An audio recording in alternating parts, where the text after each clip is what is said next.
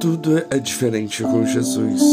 A justiça habitará no deserto e a retidão morará no campo fértil. Isaías 32:16.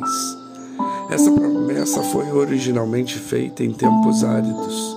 Na verdade, era mais que promessa, era uma profecia. E na nossa época, hoje, essa profecia se cumpre normalmente, corriqueiramente, diariamente. A Bíblia Sagrada, que é toda profecia, em termos de história da humanidade, já teve cumprido na íntegra grande parte do seu conteúdo. Nós vivemos em um tempo de fortes expectativas, visto que nos sentimos oprimidos e ansiosos com os acontecimentos globais e com os avanços tecnológicos. Isso, é claro, para um cristão bem exercitado nas Escrituras, que espera a volta de Jesus tudo em nossas vidas, todas as coisas, vêm se estreitando.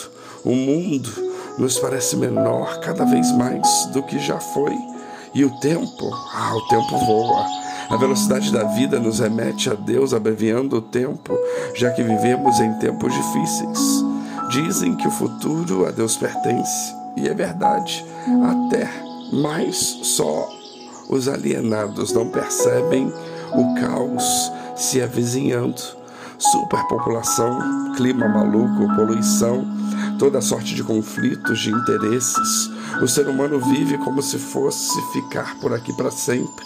É egoísta, egocêntrico, soberbo, arrogante, louco, característica marcante dos endinheirados e poderosos, talvez com algumas loucas exceções.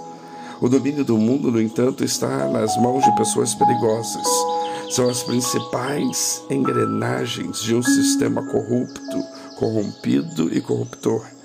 Era o que dizia e denunciava Jesus quando caminhou entre os homens, e de lá para cá nada mudou em essência. Aliás, uma coisa mudou e para melhor.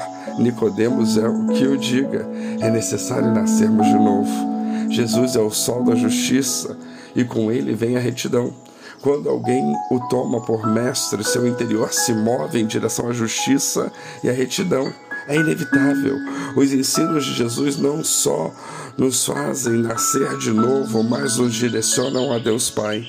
Se a Bíblia é uma profecia, então o Senhor Jesus é o nosso mapa ao céu e à eternidade. É Jesus que nos leva ao Pai. Ele, Jesus, é o caminho, a verdade e a vida. E a palavra de Deus está cheia de mistérios, ora muito complexa, ora simples demais.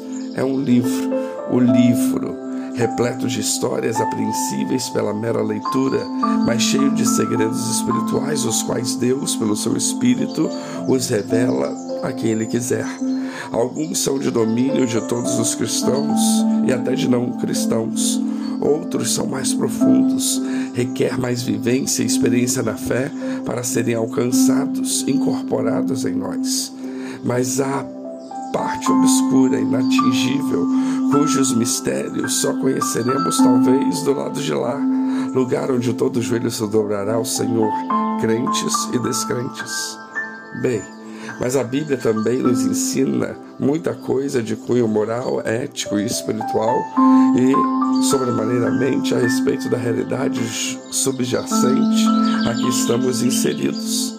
Nesse passo há as parábolas de Jesus, os provérbios, as máximas, as comparações, os silogismos e toda sorte de subterfúgios e figuras de linguagem Duas dessas figuras de linguagem nos interessam agora nesse momento do texto lido: o deserto e o campo fértil.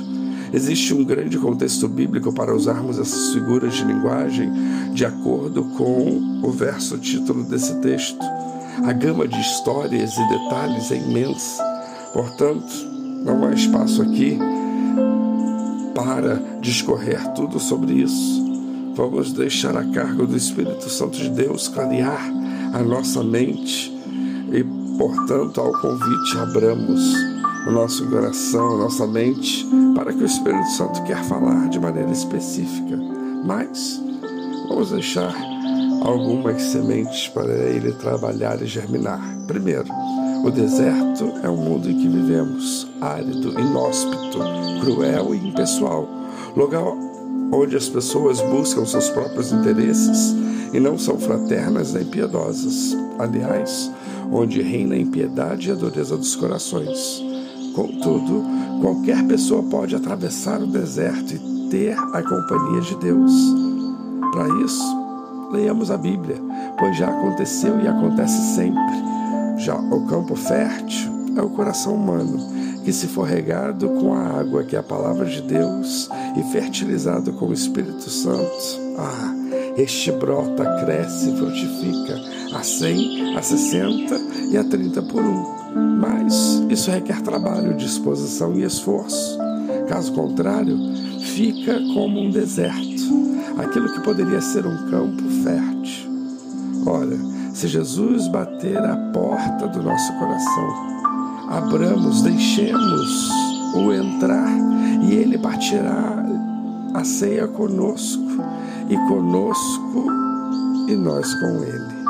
Assim se atravessa o deserto, com justiça e a retidão, morando no campo fértil.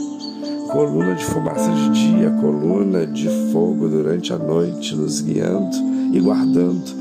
Sombra no calor do dia, refresco e refrigério na escuridão. Luz para os nossos caminhos, a nos aquecer e proteger do frio. Zelo e cuidado contínuos, com amor ágape Será que isso tudo é uma mensagem difícil de entender? Será que é tão complexo entendermos que com Jesus tudo é diferente? Que Deus nos abençoe.